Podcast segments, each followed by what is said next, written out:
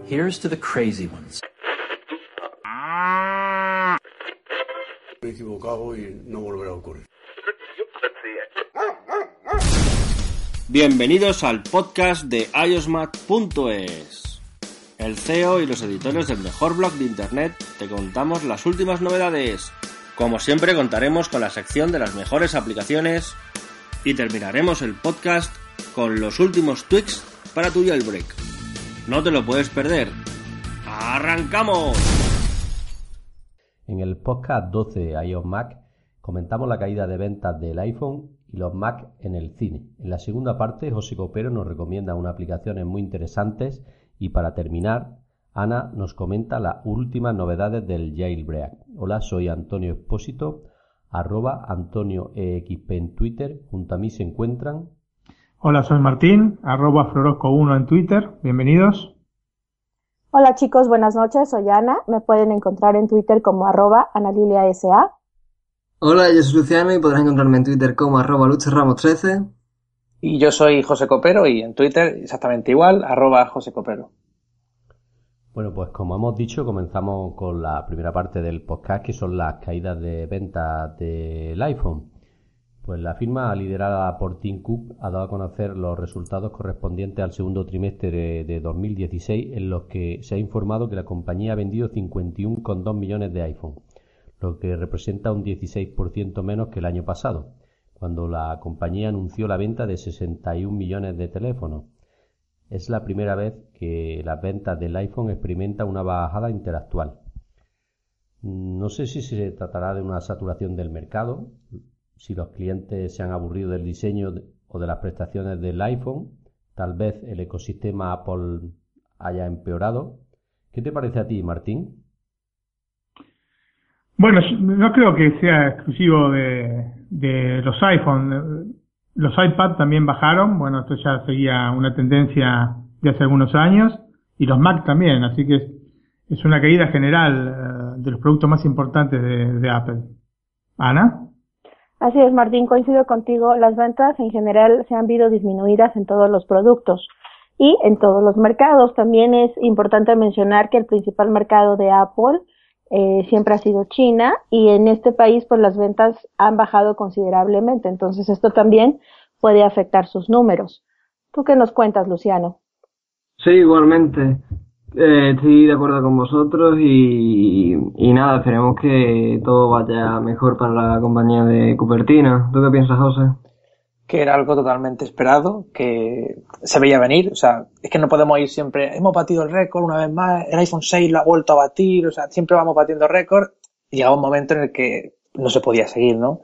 Ha sido ahora, yo esperaba que sería, yo daba por hecho que sería dentro de dos años incluso, pero ha sido ahora, y no me extraña, y me parece bien, algo necesario. Primero para el mercado, o sea, el mercado estaba renovando dispositivos siempre, mucho, me parecía que hacía falta ya frenar un poco esto de tanto móvil nuevo y tanta compra, ¿no? Este boom que se dio, que era lógico, ¿no? Al, innovar, que si los iPhone, que si luego los, smartphones y tal, ya tenemos que empezar a normalizar un poco el mercado y, y es normal que baje. Tendrá que estabilizarse un poco. Bueno, sí, evidentemente eh, muchos deseaban, otros esperaban y algunos quizá hayan, eh, le haya sorprendido un poco el descenso de, de ventas de iPhone. Evidentemente, mucha culpa de ello tiene que las prestaciones de un teléfono inteligente de hoy en día pues no son las que hace cuatro años y evidentemente en un año sigue tan funcional como 12 meses antes, por lo que también creo, en mi opinión, que también eso tiene algo que ver, ¿no, Martín? Sí, sí, efectivamente están durando un poco más este, los teléfonos a pesar de la obsolescencia programada que ya hablamos en, otra ocasión, pero lógicamente el iPhone 6 todavía es absolutamente válido, el 5S todavía es válido. Así que orientado hacia lo que es Apple, era lógico que tarde o temprano aconteciera algo por el estilo. En esta ocasión podemos ver que es la primera vez que caen las ventas del iPhone desde su lanzamiento. Más o menos eh, desde el 2007, las ventas se, se, han visto este, en caída. Entonces sí es un poco preocupante para la compañía, pero pues también lo que comentan es muy válido. Es muy difícil que cada año estemos cambiando de dispositivo. Ellos obviamente cada año renuevan sus dispositivos con la finalidad de ir agregando mejoras tecnológicas, pero ya en la realidad, en el, en el caso de todos los usuarios, pues es, es muy difícil que cada año vayamos renovando los, los, los teléfonos, este, las iPads, las Mac.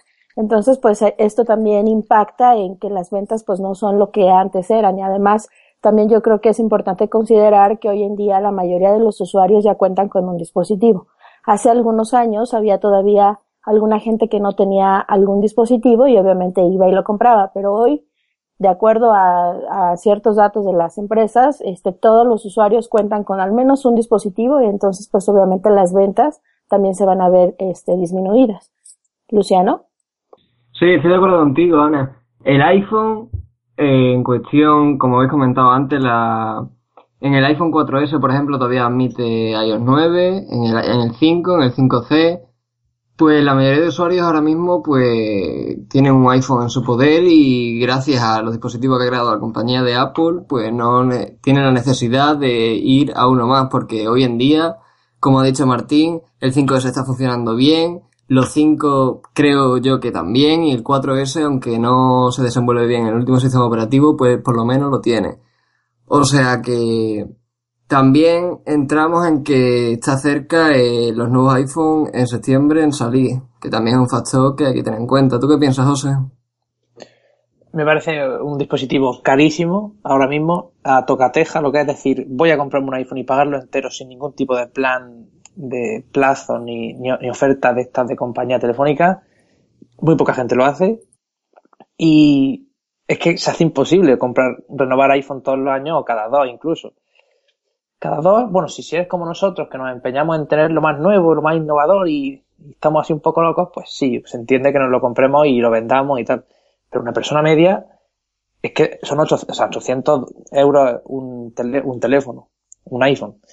¿Realmente es necesario renovar? ¿No sería mejor esperar 3, 4 años que ya haya amortizado la compra?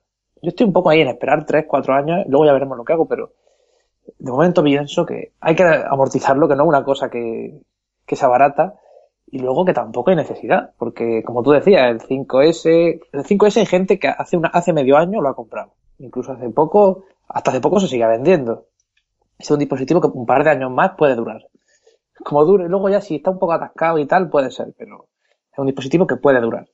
Incluso hasta hace poco, hasta que salió el 6, el 6S, yo conocía gente que tenía el 4 y, y ha dado el salto ahora a renovar porque tenía el 4 ya con iOS 7 todavía y funciona medianamente bien. Y ahora mismo es que son dispositivos que funcionan, que no son los primeros modelos, que son los que más antes, los que en menos tiempo se pasan, ¿no? Y se quedan anticuados, que son iPhones que funcionan bien, son rápidos y siempre y cuando el sistema operativo no se los cargue porque sea demasiado potente y exija mucho, mucho hardware, es un dispositivo que puede durar bastante y no hay necesidad real de renovar, salvo que seas como nosotros, que te empeñes en tener lo más nuevo de lo más nuevo y o haga alguna oferta con, ¿no? Con cualquier plan de, de Telefónica, de Vodafone y toda esa gente. Es normal que la gente no renueve y mantengo el que no hay que renovar cada dos, tres años.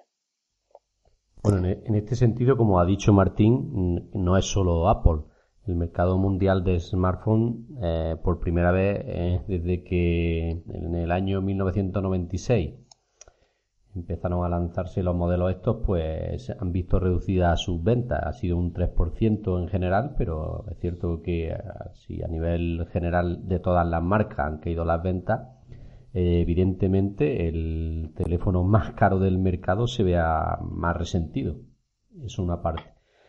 Y lo segundo es que, mm, como bien ha dicho José, pues que el precio también tiene parte de culpa. Estamos en un periodo de crisis mundial en el que hay mucha gente, muchas personas sin trabajo y por lo menos aquí en España es el que lo, el que lo tiene también es un poco precario, pues también tiene parte de culpa eso. Hace eh, ocho años pues no estaba la cosa tan mal. O sea que, por una parte eso, y por otra que desde, desde China pues llegan teléfonos muy muy potentes por poco más de 100 euros y si evaluamos todo esto y una persona normal que le pueda dar a un teléfono inteligente el uso de email, de redes sociales y de visitar páginas web, pues quizá con un teléfono, como decimos, de ciento y poco euros le puede hacer,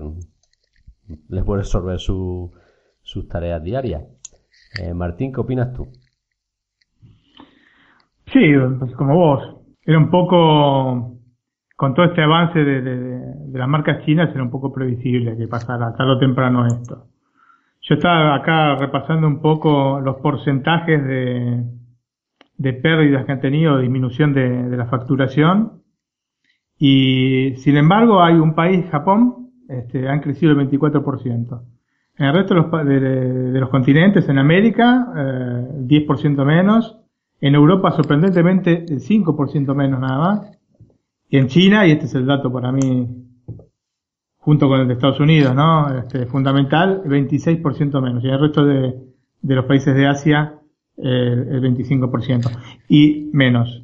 Y estamos hablando, se está contando acá, este, y que le ha salvado un poco el pellejo a Apple, el lanzamiento del, eh, del Apple Watch y del Apple TV, especialmente del Apple Watch, que un poco ayudó a mejorar los números, porque si no hubiera sido terrible. Porque en el trimestre, en el segundo trimestre del, del, del año anterior, tengamos en cuenta que los trimestres no son los trimestres anuales normales de, de enero a, a, diciembre, o sea, el primer trimestre de Apple es eh, fiscal, que se, que se cuenta, es de octubre a diciembre, y el segundo trimestre es de enero a marzo.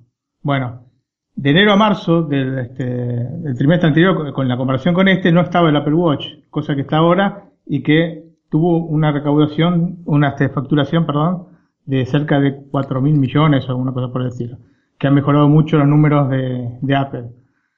Pero bueno, si no hubiera sido por esto, hubiera sido todavía más profunda la caída. Aunque repito, la caída es en todo, no solamente en los smartphones, sino el iPad cayó el 19% es un equivalente a mil millones de dólares en un trimestre. El iPhone, 10 millones de unidades menos, que son 7 mil millones alrededor de, de dólares, 7 mil millones de dólares. Y las Mac cayeron 12%, que son 500 millones. Así que es importante toda la caída en general que ha tenido. El único punto, digamos, álgido ha sido, bueno, el Apple Watch, ellos ponen otros productos y agrupan ahí el Apple Watch, el Apple TV, el iPod, eso creció un 30%. Y en el sector de servicios, la venta de aplicaciones, el Apple Pay, Apple Care, etcétera, imagino también este, incluirán el Apple Music, han subido el 20%. Pero bueno, eh, en, resumen, es una caída general no solamente los, de, los, del mercado de, la, de, smartphone o del iPhone en, en, específico, sino en general de todo el reparto tecnológico. Eso, eso es un poco preocupante esto. Sí, es una caída general y yo también básicamente se lo, se lo atribuyo al fortalecimiento del dólar. Esto nos ha afectado en todos los mercados, tanto americanos como europeos. El dólar se ha incrementado a diferencia de nuestras monedas y obviamente eso hace que los dispositivos, si de por sí siempre han sido caros, sean ahora un poco más caros todavía. Entonces con el tipo de cambio pues los dispositivos se disparan mucho y pues obviamente la gente pues obviamente va a empezar a comprar dispositivos más baratos, los chinos, los Android, que al final le dan las mismas funciones pero a precios más, un poco más bajos. Eh, yo quería comentar algo ahí sobre el Apple Watch, Martín. Yo creo que el Apple Watch ha sido un dolor de cabeza para los de Cupertino, ya que era uno de los dispositivos más esperados por todos, pero la verdad es que ha decepcionado muchísimo sus ventas según los analistas. Entonces la verdad es que no, no se ha vendido como se esperaba. Inclusive eh, Apple no comparte cifras específicas de cuántos relojes ha vendido y los cataloga en otros productos. Entonces yo creo que esto sí ha sido un golpe fuerte para la compañía porque a pesar de ser el producto más esperado, pues es el que ha tenido ventas muchísimo más bajas de las que, de las que se esperaba. Eh, discúlpame, te, te tengo que rebatir un segundo esto. Yo acá no, okay. no dije, no dije que el Apple Watch había este, vendido tantísimo que están felices de la vida con el, con el Apple Watch. Dije que el Apple Watch no figuraba dentro del, este, del primer trimestre de, los, este, de las ganancias del primer trimestre del año anterior y en este sí. O sea, por menos que hayan ganado con eso, ganaron mucho más que si no hubieran hecho nada. ¿Se entiende? O sea, después sí, el Apple Watch estuvo por debajo de las expectativas de hecho, por eso eh, que le han bajado el precio. Eh, que es un pequeño fracaso para ellos, también es, seguro. Pero que dentro de lo que estamos hablando ahora, que es este, la facturación que ha tenido la compañía, ahora la encuentran y ha sido este, un alivio para el resto de los números rojos que han tenido, porque este, en este sector específico crecieron un 30%, pero crecieron porque antes tenían el Apple TV eh, viejo y el iPod. Y en, este, en, esta nueva ocasión están el Apple TV nuevo, el iPod nuevo y el Apple Watch. ¿Se entiende más o menos lo que, lo que quiero decir? sí, obviamente lo, juntan las ventas de los tres y obviamente las, las ventas suben, ¿no? Sí, pero realmente exactamente, exactamente. Si lo hacen por el producto independiente, pues obviamente las ventas están fatal, al grado pues que han decidido bajar los precios a ver si así pudieran vender todos los que tienen ahí, ¿no? Claro, en el segundo trimestre fiscal del año que viene veremos si se ha incrementado o, han perdido ventas. Hoy por hoy es siempre un más para ellos porque el año anterior no existía como categoría. Entonces, eh, en realidad tuvieron una ganancia mayor que el año anterior. Ahora, que haya sido menor a la que ellos preveían es otro, otro, otro tema. Y veremos el año que viene si se mantiene o baja. Y seguramente ha sido menos lo que ellos querían. Pero eh, dentro de los números este, de las empresas este, importa esto, o sea, cuánto facturaron este, hace un año y cuánto facturan ahora. Como el año pasado no estaba el Apple Watch eh, en marzo, porque lo, lo lanzaron en abril, entonces no contaba y ahora sí cuenta. Ok, de acuerdo. Yo por salir un poco de tema quería comentar que creo que el Apple Watch no ha tenido tanto éxito como se esperaba debido a que lo lanzaron con un sistema operativo que es WatchOS 1 y dio bastante mala impresión desde un principio y luego fue costoso atraer de nuevo a la audiencia. No sé qué, qué pensaréis vosotros. Oye, pues sí, es. Claro, fue OS 2 el que. WatchOS 2 el que empezó ya la gente a decir, ahora sí es un buen sistema operativo, ahora sí empieza a funcionar mejor, ¿no?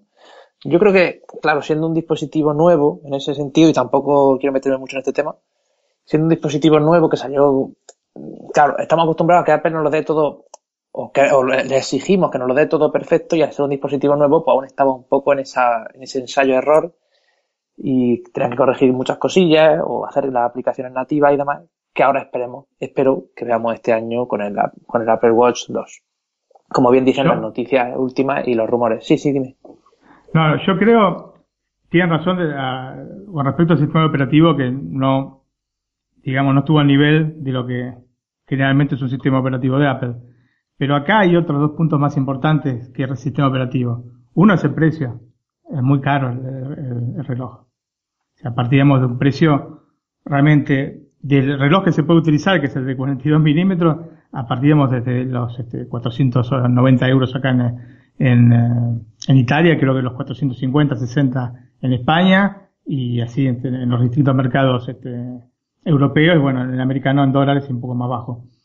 Bueno, yo quería decir una, cosilla y es que, como he dicho, eh, las ventas globales de smartphone, que hay en un 3% anual, de los 345 millones de unidades en la Q1 de 2015 a 334 millones en la Q1 del 2016. Eh, digo la Q1 Mm, supongo que se, refiere al primer trimestre, pero nuestro, porque el fiscal sería el segundo de ellos. Y otra cosilla es que, mm, desde mi punto de vista, lo que sí está haciendo bien la compañía de Cupertino es la eh, diversificar su, sus servicios. O sea, se ha dado cuenta de que tiene muchos productos en el mercado funcionando y está ofreciendo nuevos servicios a ellos, como puede ser Apple Pay, Cloud y Apple Music. En esto, el negocio sí que ha crecido un 20% con respecto al año anterior y se espera que en los próximos años aumente mucho más, por lo que quizá la empresa eh, en sí se esté centrando, aparte de en vender dispositivos, en ofrecer otros servicios para los dispositivos que hay en el mercado, que esto sí es un acierto. Sí, necesitamos nuevos productos, pero también necesitamos nuevos precios. Entonces yo creo que para todos sería muy interesante que tuviéramos dispositivos al alcance del bolsillo. Obviamente, siendo la marca de Cupertino, sabemos todos que esto no va a pasar. Y la verdad es que la inestabilidad este, global eh, que se presenta actualmente, pues hace difícil que los números, tanto para Apple como, para el resto de las compañías, pues se vaya a ver eh, beneficiado, ¿no? Yo creo que esta situación de, de crisis va a continuar un poco más, esta incertidumbre global, y pues obviamente habrá que esperar para ver cómo, cómo se dan las ventas. Yo pienso que Apple está en el camino de va bien, por ejemplo, ha hecho una cosa bien que es poner los iPhone a plazo, han lanzado un buen servicio y tal vez lo hagan lo mismo con el iPad y el MacBook poder renovarlo si pagas una cuota mensual, sería bastante interesante verlo. Ah, eso, Bueno, eso- yo- Perdona, sí, di- José, sigue, No, sigue. no di, di tú, si yo estoy pensando todavía. No, lo, lo que, lo que quería decir eh, sobre eso es que eso es totalmente un acierto. El problema es que actualmente solo está disponible en Estados Unidos y hasta que eso no llegue a mercados como el español y otros, aunque aquí tenemos otro sistema de financiación eh, que no es el Good Program de Apple. Es de Efectivamente. Movistar, creo. Bueno, en Movistar y la propia Apple pues financia su equipo, aunque es con intereses, pero sí lo financia. El problema es que ese, ese servicio que tú has comentado sí es muy interesante porque el pagar, por ejemplo, mm, 20, ve- de 24,95 me parece que empieza, que sería para el iPhone SE, hasta los 31 con algo, no recuerdo el pico, que sería para el iPhone 6S Plus, pues el pagar entre 25 y 31 euros por un iPhone y poder actualizarlo cada año, pues es interesante. Es una cuota accesible, entre comillas, para muchas personas. Yo creo que Apple, eh, su propio éxito y su propia fama es lo que le está matando. Matando en- entre comillas, ¿no? No va a caer en ventas, no va a fracasar y va a desaparecer de la noche a la mañana, o sea, imposible. Puede ser que progresivamente baje en mercado y acabe como Microsoft, no lo descartemos, pero pasarían muchos años, o unos cuantos. Pero sí que le está matando la fama en cuanto a que, que yo los veo como muy, eh, tienen miedo a innovar y hacer algo, hacer algún cambio brusco, arriesgarse, ya no se arriesgan van sobre seguro. Hacen un iPad exactamente igual. Hacen un MacBook y van también, aunque sea más fino y le quiten lo que viene siendo, han quitado los discos, han quitado, quitan el USB para ponerlo por el USB tipo C. Pero no, no innovan, no arriesgan como antes, yo creo. Es un poco la impresión que me da.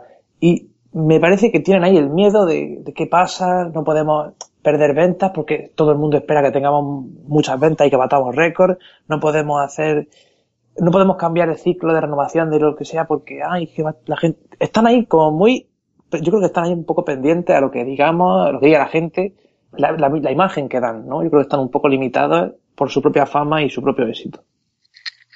José, yo rebatírtelo un poco y comentarte que hace cinco meses sacaron una funda con una batería muy atrevida, ¿eh?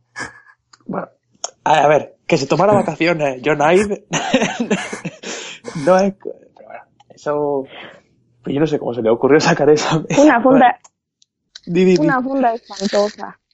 Yo la quiero y no la han sacado para el 6 Plus. Madre mía. No es fea del todo, ¿eh? o sea, está bien. Tiene su utilidad, ¿eh? Porque tiene los, los bordes más finos y es gorda por... Tiene la jorobica Es esa. fea, es fea, Para cogerlo es en horizontal es cómodo, pero tampoco que termina de, de convencer, no sé. Absolutamente impresentable. Lo que falta en Apple es, eh, es Steve Jobs. Y ahora cada vez se está haciendo más claro. Falta una guía. Una guía que te diga cómo tenés que hacer las cosas a la empresa, ¿no? Sí.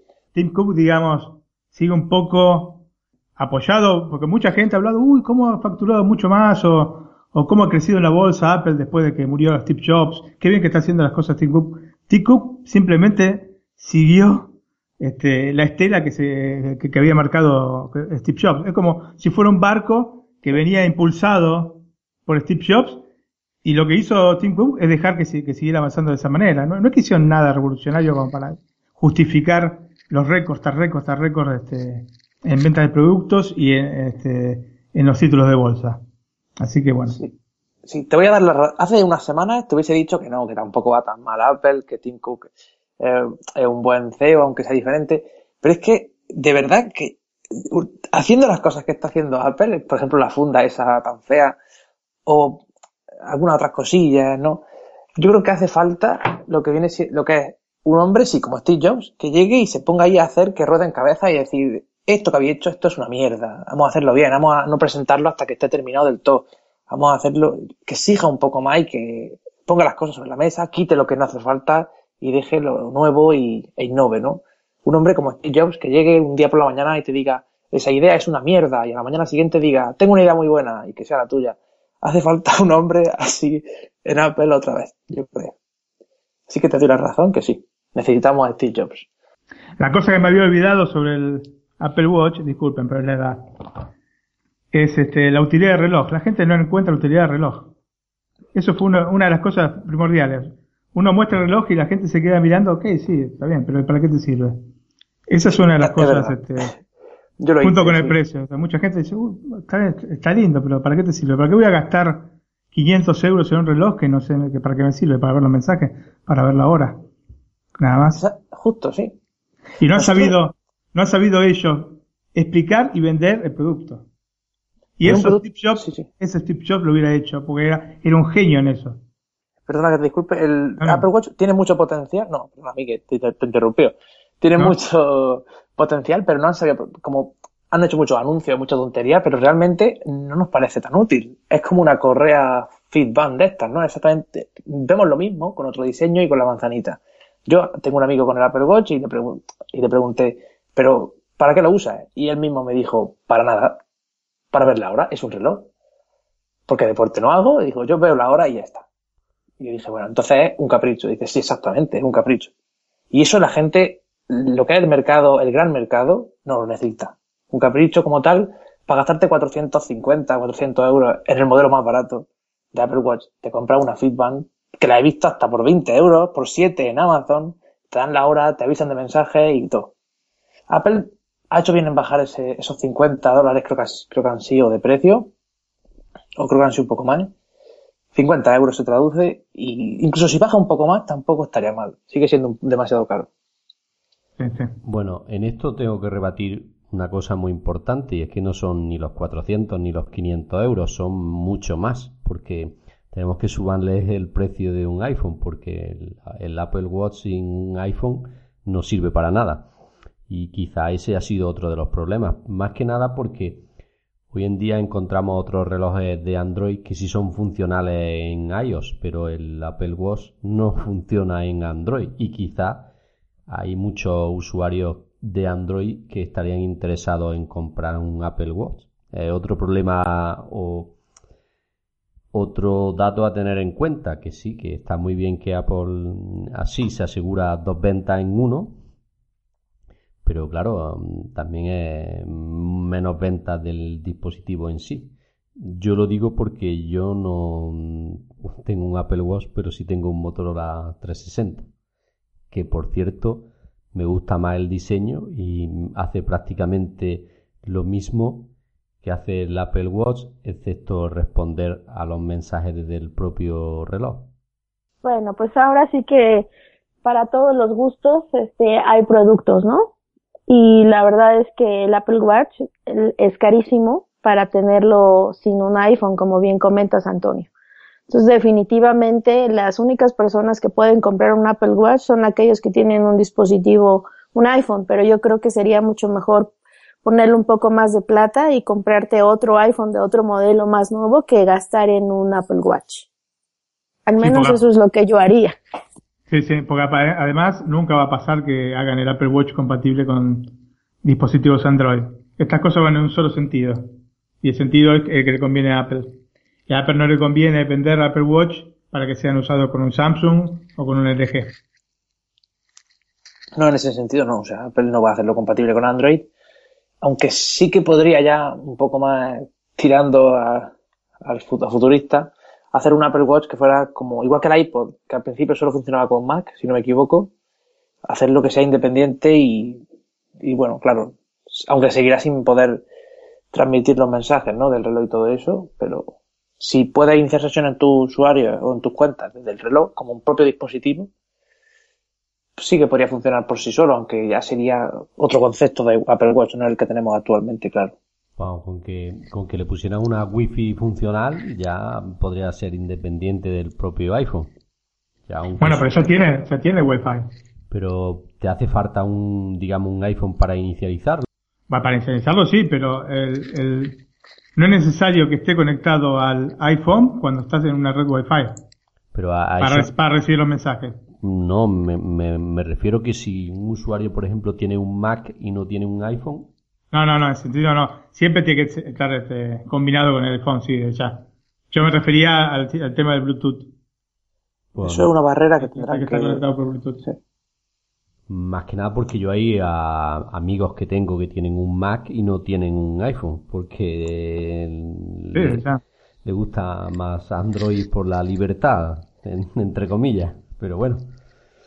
Eh, no sé si alguna cosilla no hemos dejado sobre este tema de la caída de ventas generalizada de smartphone. ¿Un apunte que queráis hacer? Que todos los detalles están en nuestra en nuestro blog diariamente, todas las novedades iosmac.es, ahí pueden leer toda la información con todos los detalles y muchas más cosas. Como me ha dicho José, en el blog tenemos a disposición vuestra todas las noticias al respecto.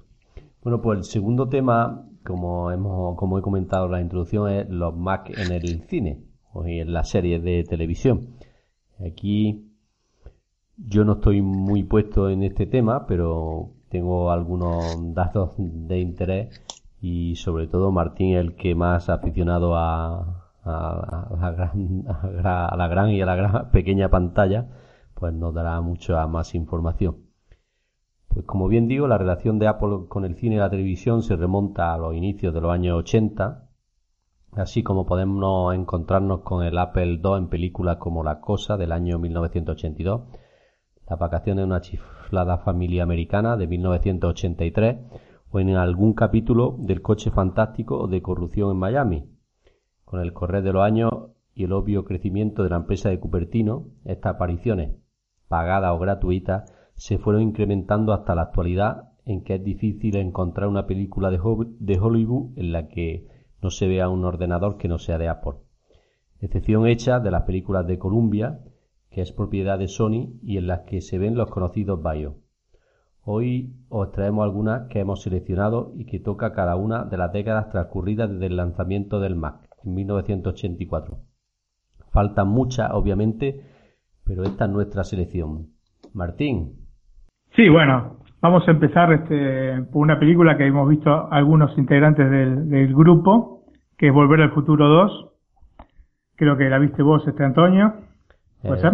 Sí, es cierto. Las que en una tienda de antigüedades se puede ver un, un Macintosh original de 1984 en la que ponía Antique Computer, ¿no? exactamente. Aparecía un Mac original del 84 como este, un artículo en un, este, un anticuario, ¿no? Eso es. Este, era, era, muy divertida la escena, a pesar de que la película es del 89, ¿eh? no habían pasado tantos años, pero bueno, este, veían así el, el, futuro. Después, este, podemos pasar, a ver, al año 98, y hubo una película protagonizada por Meg Ryan y Tom Hanks que se llamó Tienes un email. Ana, me parece que viste esta película, ¿no? Sí, sí la vi. La, la película de lo que yo recuerdo es que ellos básicamente estaban mandándose, intercambiaban correos dos personas que realmente no se conocían, ¿cierto? Es así. Este, Meg Ryan y Tom Hanks, como ya dije, intercambiaban. Uno usaba una PowerBook este, Meg Ryan y Tom Hanks usaba una IBM, una notebook IBM. Y bueno, toda la historia transcurría en esta relación sin conocerse y que tenía otro tipo de, matices, como por ejemplo que ella era la dueña de una librería, él de una cadena de librerías, y así este, poniendo una librería en el barrio, o sea, una de estas mega librerías que tienen los americanos, en el barrio donde estaba eh, la librería de, esta chica, este, la hace cerrar este, la misma. Así que bueno, es toda una comedia romántica, pero la cosa importante para nosotros, este, amantes de, de, de la Mac es que aparece una PowerBook 3400 que es la que usaba justamente Mac Ryan, una PowerBook negra, que si la vemos es una computadora extremadamente grande. Este, hoy por hoy este, es increíble pensar que, que había este, ordenadores portátiles de ese tipo. Debían pesar a mínimo 2 kilos, 3 kilos. Este, eran realmente muy gordos. Deben tener 4 o 5 centímetros de espesor incluso solamente. más. Sí, sí, o incluso más. 4 o 5 centímetros de espesor el ordenador, sin contar este, la pantalla. Así que bueno. un verdadero tabique que realmente en la escena pues siempre sale la máquina sin moverse. Ya me imagino cómo va a estar cargando la chica la, la laptop de este en la película, ¿no? Realmente muy pesada. Claro, e- efectivamente, las computadoras en, eh, en sus casas, ¿no? Si, si bien eran portátiles, siempre estaban en el mismo lugar, ¿no? Un poco como comentamos la otra vez con el, el primer este ordenador portátil de, de Apple, que lo tenían directamente, una, una cosa extremadamente pesante, 7 kilos o más, y lo tenían siempre fijo, porque realmente de portátil tenía poco poco. Bueno, antes el concepto de portátil es que era portátil dentro de la misma vivienda, o sea, de una habitación a otra, poco más. Exactamente, exactamente. Sí, definitivo. Bueno, eh, pasando a otra película, en el año 2001 salió una película que se llama Zoolander. Este, creo que Antonio vos la viste, con Ben Stiller. Bueno, sí, te, te dije que la vi, lo que pasa es que tengo poco, pocos recuerdos de ella porque hace ya bastante años que, que llegué a verla. ¿no? Creo que incluso que llegué a verla en el cine, no estoy muy seguro, pero creo que sí. La película es una parodia de, o sea, en realidad hay un eh, show un americano que se llama Saturday Night Live. No sé si, no sé si alguno de ustedes lo ha oído hablar de él. Sí, de hecho aquí en España quisieron hacer una parodia similar en, cua- en cuatro o en la sexta, no lo recuerdo, y no tuvo mucho éxito. Bueno, sí, efectivamente, este, este show es, un show que ha este, propulsado un montón de actores este, de comedia eh, en Estados Unidos. Chevy Chase, eh, Steve Martin, eh, este mi- mismo Ben Stiller. Bueno, una cantidad enorme de comediantes que pasaron de la televisión, de este show que tiene pero un montón de años, décadas, y que para ellos es mítico, realmente. Bueno, uno de los sketches de este, de este show era sobre un, este, un supermodelo masculino que se llama Derek Solander y a partir de este, de este, de, de este sketch hicieron la película. Lo importante en la película, más allá de que es una comedia que recomiendo que vean porque es muy divertida, ahora sería la segunda parte que dicen que no es, todavía no la vi, pero dicen que no es demasiado acertada. Eh, hay una escena muy, muy, muy, este, muy este, divertida y que pro- probablemente quizás la hayan visto ustedes. Es un, eh, un momento que entran este, Derek Solander y otro amigo que tiene, eh, que es Hansen, si no, si, no, si no me equivoco, entran para robar los datos de una computadora. La computadora era una iMac este, de estas naranjas Tangerine, la de la segunda generación de Macs. Eh, ya hablamos muchas veces de estas Macs de Sí, primera. estos que eran de colores muy llamativos, ¿no? Exactamente. Ujú. Y no sabían cómo prenderla, este, no, le tocaban la, parte de atrás donde estaba este, el, el logotipo de la manzana y es. este, finalmente se comunican con este, con la chica este, inteligente, porque estos son supermodelos que no tienen nada en el cerebro, se comunican con la chica inteligente, que era una periodista que estaba investigando sobre, sobre un poco la corrupción dentro del, del mundo de la, de la moda, y este, le dice, no, est- están dentro de la, del ordenador este, los, los archivos que tienen que sacar. Entonces ah, dentro del ordenador. Y se llevan el ordenador entero pensando que estaban ahí adentro. Y al final lo hacen estresar contra, contra el suelo. Es muy divertida toda, toda esta escena. Bueno, pasamos a otra porque evidentemente ustedes, no sé si la recuerdan esta escena o, o han este, oído hablar de ella. Ajá, si no, ahora- búsquenla, en, en YouTube porque es muy, muy, muy divertida. Si ahora que me las comentaba me ha venido a la cabeza, sí, sí, la recuerdo. Bueno. Otra película que espero que haya visto más de alguno acá es Iron Man. Gran A película. Lu- Luciano, Ana, Antonio, los tres la vieron, ¿no? Sí, sí, está Sí. muy famosa. Sí. Salió hace poco Civil War, ¿no? Civil War sí es una película en realidad que es de, de Capitán América y en el que interviene este, a la vez de Némesis del Capitán América, este, Iron Man, porque también tenían sus disputas como Batman y, Superman, ¿no? Bueno, la película está basada lógicamente en el cómic de Marvel y este Tony Stark, que es este protagonizado por Robert Downey Jr., que es el que hace el papel, es un millonario eh, ligeramente excéntrico que es dueño de una fábrica de armas y un genio este, de, la proyectación de dispositivos, ¿no? Po- Dispositivos más que nada bélicos. Y bueno, a raíz de que lo secuestran, eh, está presentando unos dispositivos, este, creo que en el Medio Oriente, lo secuestran, crea una, eh, una armadura, este, que luego desarrolla, crea una armadura para escaparse este, de los captores, y una vez que llega de nuevo, que puede retornar a su casa, eh, genera esta nueva armadura que es la de, este, la que conocemos todos de Iron Man. Bueno, dentro del, este, del, de la oficina o este, del, del lugar donde creaba sus, este, sus instrumentos, sus aparatos, este, se ven varias, varios monitores Apple, lo que hacen pensar que este, está trabajando con eh, Mac Pro, Tony Stark. Otra cosa interesante es que dentro, dentro de la misma película hacen referencia un poco a la vida de, de, de Tony Stark y se ve una foto de él al lado de, de Bill Gates. Está al lado de Bill Gates y atrás de ellos dos hay una Apple II. También. Es este, bastante llamativo. ¿Algo más que tienen para decir sobre, sobre Iron Man? ¿Les ha gustado por lo menos la película? Sí, hombre. Sí. Buenísima, las tres.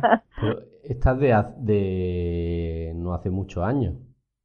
Exactamente, de 2008. Bueno, otra una película un poco más vieja, que ya comentamos en el, el podcast donde hablamos de las MacBook, eh, es Misión Imposible. Esta, bueno, ya, ya lo dije, era eh, este, Ethan Hunt, que era Tom Cruise, este, era parte de un equipo especial de la CIA y bueno, le tienden una trampa y termina este, teniendo que tratar de descubrir quién es el, eh, el traidor dentro de la CIA. Bueno, a tratar de comunicarse con la... Todo esto viene a caso de que tienen que eh, recuperar una lista de agentes secretos de la CIA en Europa. Cuando le tienden esta trampa, él trata de comunicarse con esta gente que está interesada en la lista, que es la lista NOC, a través de una PowerBook 5300. Yo dije que fue un poco, esta PowerBook 5300 había tenido este problema de que se, que tenía problemas de hardware con la batería. No sé si recuerdan hace un par de, de podcasts que hablé de este sí, tema. sí, lo comentaste, sí. Y bueno, impulsaron este ordenador a través de esta película y de otra, que también creo que habrán visto, más de uno, que es El Día de la Independencia. Ahora están por hacer una remake justamente de la película. También la, la he visto esa de hace más años, la de Misión Imposible, es muy conocida por todos, muchas versiones de ella y casi todos la hemos visto. La del Claro. Día de la Independencia yo también la he visto, pero tengo menos recuerdos porque hace ya muchos años que lo vi, creo que antes del 2000. Sí, sí, tanto una, Misión Imposible, como El Día de Independencia son de 1996. La Misión Imposible la tenemos más reciente porque como han sacado tantas Claro, versiones. siguieron sacando, siguieron sacando con los años. Misión Imposible está basada, como ya saben, en una serie, ¿no? De la década de los 60, 60, 70. El Día de Independencia, prácticamente, los, este, vos Ana la viste, ¿no? El Día de Independencia. Silencio en la noche. Ana, Sí, sí la vi Sí, y básicamente se tratan de algunos intra- extraterrestres que invaden la Tierra y quieren acabar con toda la, la raza humana. Pero hay dos personajes que están en su nave y que quieren acabar con los, extra- con los extraterrestres. Y eh, quieren es- eh, inyectar un virus en los ordenadores alienígenas para este, tener ahí un- una guerra muy interesante, ¿no, Martín? Sí, ¿y con qué ordenador van a insertar el virus en los ordenadores un- extraterrestres? un PowerBook 5300. Sí, la verdad os hará libre. Sí. Vaya, sí. hasta que supe una película. bueno, e- efectivamente, se, a- eh, utilizando la nave que ca- supuestamente cayó en el área 51, que la tiene en el área 51, o se van a hablar del área 51, ¿no? sí, hombre. Eh, Hace poco ha salido un- una noticia al respecto de que se veía una nube muy rara por allí. La leí por internet hace un par de días. bueno, sí. Eh, Hay toda, toda una mitología sobre este eh, área 51, Luciano. ¿Vos ¿Oíste hablar? No, no, nunca he oído hablar. ¿Nunca oíste hablar del Área 51? ¿José tampoco? Sí, me suena mucho de los casos extraterrestres y de que sí, Sí, hay, fotos por ahí en internet, ¿no? De una especie de extraterrestre en blanco y negro. Sí, me suena. Pentágono. ¿no? Hay, hay una, eh, una grabación, es totalmente falsa, ¿no? Inclusive hay una película en base a este, a este episodio, una grabación de, de la supuesta eh, autopsia de un extraterrestre. Pero era este, un muñeco de goma, lógicamente, ¿no? Bueno, el Área 51 tiene, está rodeado de todo, todo este mito de que se supone que en, en la década del 50, en este, en Nuevo México cayó una nave extraterrestre y que la fue famosa de Roswell, ¿no? Exactamente. Que fue este, tomada por norteamericanos para examinarla. Bueno, supuestamente esta gente, ¿no? Eh, utiliza esa nave, porque es la nave de estos extraterrestres que ahora están tratando de exterminar la raza humana, para poder infiltrarse dentro de la nave madre y este, insertarles el virus con una PowerBook 5300, como bien dijo Ana. Bueno, otra película que podemos mencionar es La Red Social. Yo creo que esta, si no la vimos todos, Esa me encantó. me pegan el palo. A mí Sí. también. Bueno, va. Yo no la vi. Oh. Bueno, Ah, ah, no. está basada en el creador de Facebook, creo recordar, ¿no? Exactamente. Y en las que aparecía no un MacBook, sino un mucho. Sí. Cuando trabajaban Sí, sí, sí. en crear la propia red. Exactamente, aparece un montón de, de MacBooks. Quizás la, a ver, no sé, eh, ¿ustedes cuál es la escena que más le recuerdan con respecto a una MacBook en la película? Más La complicado. de Eduardo Saverin tirándoselo a la cara prácticamente a Mark Zuckerberg. Sí, destroza el MacBook delante de la cara de Mark Zuckerberg. Yo espero que haya pasado realmente eso. Aunque me hubiera gustado más que se lo hubiera dado en la cabeza con el MacBook, ¿eh? Pero bueno, es una pena ver este, un MacBook este, roto de esa manera, pero eh, personalmente como admirador de la compañía, de, no de Facebook, de, ya de- de Apple, es una escena que, que me quedó grabada. No sé si tienen que comentar algo más sobre esta película. No, a mí me gustó mucho. mm, Deja entrever la guerra entre compañeros y amigos por el poder de cuando se hacen famosos, en fin. Es interesante. Sí, sí, muy interesante. Y sobre, to- y sobre todo eso que digo, que, que se ve como de unos a otros intentan robar el poder cuando mm, cogen fama, ¿sí? A mí me gustó, recuerdo la... Sí, perdona, Sí, Luciano. sigue, perdón, Antonio, Antonio. Sigue. No, que recuerdo perfectamente la escena esa cuando rompe el, el susodicho MacBook, lo destroza, porque creo que fue que lo, lo echó de la empresa o le quitó la parte... Le quitó el valor, vamos, en acciones. Eso, eso, eso es. Lo que me llamó la atención fue lo viral que se hizo en un momento la, la web. Recuerdo que un hermano, ¿cómo se llama? Los hermanos no... Ah, eh, los hermanos Winklevoss. Los que Winklevoss. crearon, los que crearon... Ah, sí, sí, sí. Eco, sí, sí. Dijeron una frase que fue... El primer día eh, hizo llegar la página web a tantas personas. Si yo fuera camello y vendiera droga gratis, no daría tiempo a dársela a tantas personas. Me hizo gracia. Sí, y un poco refleja también esta cosa particular, pues increíble, que se ha dado en empresas muy importantes tecnológicas, que es que los, eh, los líderes de las mismas no han terminado sus estudios universitarios, porque ni Mark Zuckerberg, ni Steve Jobs, ni Bill Gates terminaron sus, sus carreras universitarias. Y es, realmente peculiar, o sea, eh, es llamativo, ¿no? Que, que, pase este tipo de cosas te indican que la cosa más importante es lo que tenés adentro de la cabeza y no tanto los estudios que, que realices, aunque siempre son importantes, ya. Sí, hombre, también va- valora, mm, hoy en día casi es más importante lo segundo, que los estudios son muy importantes porque te abren muchas puertas, pero eh, lo otro, la actitud de uno y la idea y eso es también en gran medida. Exacto, sin la materia prima, lo demás es- son accesorios inútiles. Bueno, pasamos, este, entonces, si, no sé si tiene algo más para comentar de esta película. No, como digo, se la recomiendo a todos los que les guste la tecnología, se la recomiendo ver porque eh, a mí me, me- aprendí muchas cosas y me dejaron muchas cosas sorprendido de lo que uno es capaz de hacer con el poder. Exactamente, y aparte es muy buena película más allá del, del tema tecnológico. Así que Ana, te la tienes que alquilar o te o ver, no sé si está en Netflix en México. En Netflix voy a buscarla anotada para, y luego ya les cuento mis, mis comentarios. Perfecto. La siguiente película fue una película Esta me trae muchos Oh. recuerdos por el dispositivo en sí. Exactamente porque había comentado que lo habías tenido, ¿no es cierto? Eso es. Bueno, eh, la película es de una tristeza absoluta, chicos. Es realmente muy triste. Este, la comentamos porque, bueno, es muy, es muy popular también. Este, Crepúsculo, Twilight. Chan, chan. Ah, y es hermosa, me gusta, no es triste. Los libros estos eran mejores. O sea, Yo te puedo jurar, te puedo jurar que he llorado mirándola, ¿eh? pues es no una trama trama. de. Trama de vampiros y trama de hombres lobos. La verdad es que, pues fuera de nuestra realidad, pero he de confesarles que me, me gusta mucho todo lo que tenga que ver con los vampiros. Entonces, pues obviamente no me la he perdido. Creo que son una serie de tres, este, películas, ¿no? Sí, Pero tres o cuatro. básicamente, tres o cuatro. Les cuento Cinco. que en esta, ¿cinco? Bueno, yo no creo que he visto la- tres.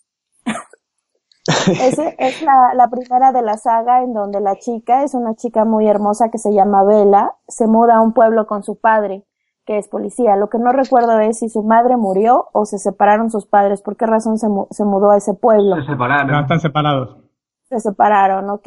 Entonces durante la trama ellos, este, ella más bien se dedica a, es, es una estudiante y obviamente se dedica a hacer amigos, a conocer ahí, este, todos los habitantes del pueblo. Tiene un amigo, este, que es hombre lobo y se enamora de un chico que es un vampiro, que bueno, después ahí eh, se pone interesante el asunto, pero ella siempre saca en escena una MacBook. Exactamente, yo llego, ¿no? Tiene un amigo que es un hombre lobo y se enamora de un vampiro. Genial. y el hombre lobo está enamorada de ella. Entonces ahí hay como que un trío porque ella Está- quiere al vampiro y el hombre lobo muere por ella. Entonces es, es una, una trama interesante y ella siempre sale con su MacBook. Muy bien. Eh, lo mejor de la película, absolutamente, es la música de Muse. Supermassive Black Hole. No sé si la tienen la canción. Muse. sí, sí, sí, sí, Chicos, ustedes, los jóvenes, vamos. Sí, sí, sí, es Mm. Muse. Es lo único así que, que destaca de la película. Sí, ellos mismos han dicho que este, están arrepentidos de haber permitido que usaran la canción en la película. Así que bueno. Este, bueno, ya hemos este, hablado bastante. Disculpa si estuvimos demasiado agresivos, este, Ana, con este Crepúsculo, pero bueno. Te, te debo decir que yo vi todas las películas, ¿eh? No me acordaba que eran cinco, pero las vi todas. Porque Son cuando puros empiezo una tengo que ver todo. Sí, sí, Sí, cuenta. dejadme que cuente brevemente mi experiencia con estas películas. Vi la primera sin saber de dónde salía esta saga, no me gustó nada. Y luego eh, el fenómeno fan, este de Crepúsculo con la segunda, que los hombres lobos, los vampiros, ay, ay, ese fenómeno fan, me impulsó a verla en el cine y oye, me emo- dije, ay, qué bien, voy a ver esta película, que no me gustó la primera y me gustó y me compré los libros y al final no terminé nunca de verme ni las películas ni los libros, o sea, al final acabé desistiendo. Pero hubo un momento en el que yo me puse ahí muy fanboy y me enganché a esta basura. Bueno, pasamos a la siguiente. Bueno, no-. Trágico, trágico. E- Esta creo que la vi, pero también no, no son mis preferidas este tipo de películas, pero bueno, sí, recuerdo que llegué a verla. Yo las he visto también, pero prefiero Harry Potter. Sí, bueno, lamentablemente en Hogwarts no se usaban este Macintosh. Lo estuve rastreando, pero no, no recordaba ninguna, pero tuve que confirmarlo, lamentablemente. Bueno, Sí. A ver, ti- tienen plumas que escriben sin falta de, de una mano. y ta- también tienen este, las live fotos. Las fotos de ellos se mueven, así que ¿Verdad? alguna referencia a Apple hay. Sí. Cierto, Martín, no había caído, pero es verdad, sí. Bueno, la siguiente película es una película que se llama El Diablo Viste de Prada, que acá en Italia se conoció como El Diablo Veste Prada o The Devil Wears Prada, em, que cuenta la historia de una chica, Andy Sachs, este, que es Anne Hathaway. Eh, no sé si la conocen, tiene una boca enorme. Sí. ¿La? Sí, bueno, ok. y que quiere convertirse en periodista. Bueno, ella ya había estudiado periodismo, pero quiere entrar en algún, este, en alguna editorial y entra, este, no como periodista, sino como secretaria eh, en una revista de moda que está este, manejada por una señora, Meryl Streep, el personaje se llama Miranda Pitley, está basado en una, en una persona real, ¿eh? este, así autoritaria. Y es una editorial, por ende, si es una editorial, ¿qué ordenador se puede usar más que nada? A ver. Windows, una Surface. Sí, sí, seguramente una Surface. Eh, Luciano, por 10 puntos. Luciano, no contesta Luciano. Creo Ana. que Luciano quiere participar. Una MacBook. Sí, una Mac, todo tipo de ordenadores Mac, digamos. Se ven iMac, se ven este, eh, monitores este, de, de- de Apple, se ven este, MacBooks, así que se ve un poco de todo. Así que para quien quiera ver este eh, ordenadores Apple, si es que no ha visto los tantos ordenadores que hay eh, en alguna película, acá tienen, acá tienen una. Y destacar Bueno. que, bueno, esta señora, este, Miranda le hace ver su suerte realmente a, a la pobre chica. Es así. Yo la he visto. la verdad es que esta película nunca la he visto. Yo me dejé. Yo sí la he visto, pero mm, la vi así de pasada echando una siesta en la casa y no. Entre, No, no, es- no, no, no está buena. entre, que me dormía y no me dormía no, re- no, te- no recuerdo muchos datos, pero sí que la he visto y recuerdo que aparecían los Mac, sí.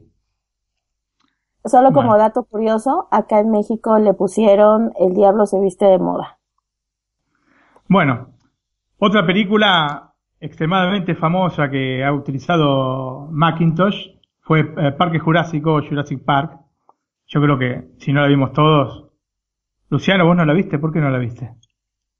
A mí nunca, creo recordar que alguna vez la he visto, no de las nuevas, pero no sé, nunca me llamó la atención.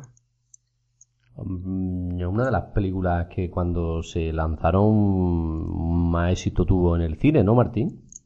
Sí, sí, sí, tuvo una... Bueno, ahora ya, super- ha sido superada, ¿no? Pero una película, recordamos, de Steven Spielberg, del año 93, que ha tenido un, éxito impresionante.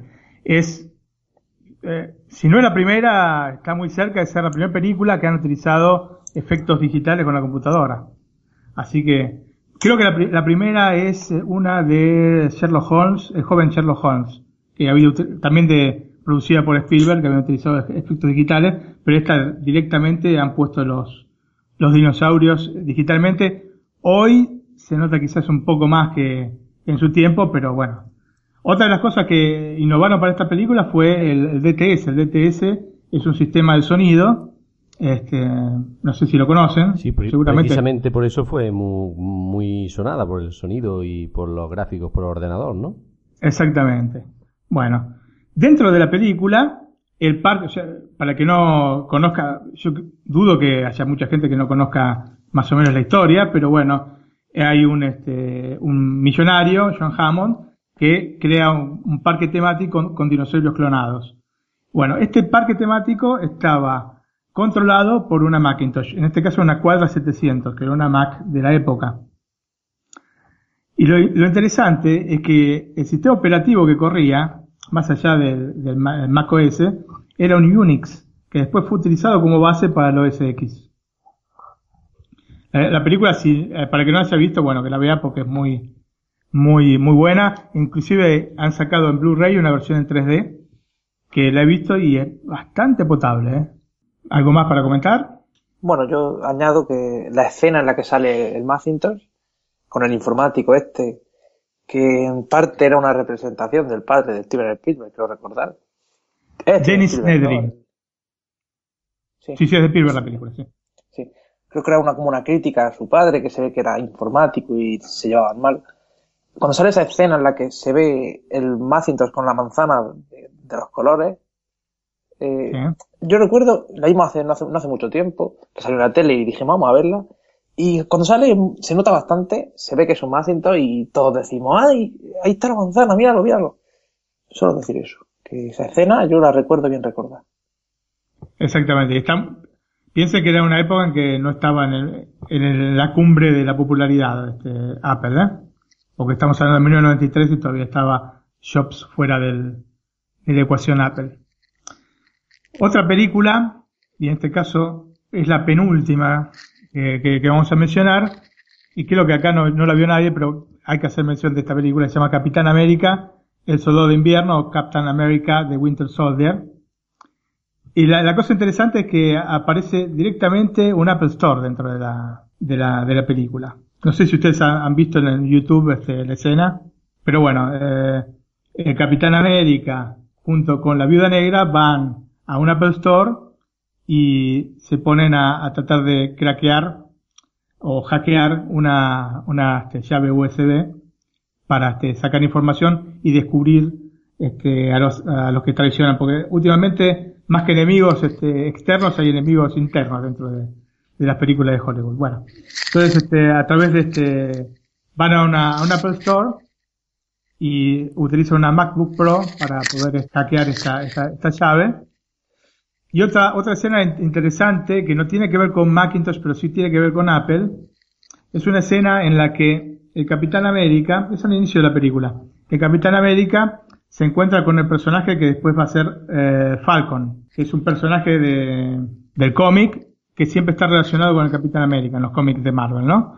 Bueno, este, están corriendo alrededor de, de esta fuente que hay este, en Washington, que está cerca del monumento a, a Lincoln.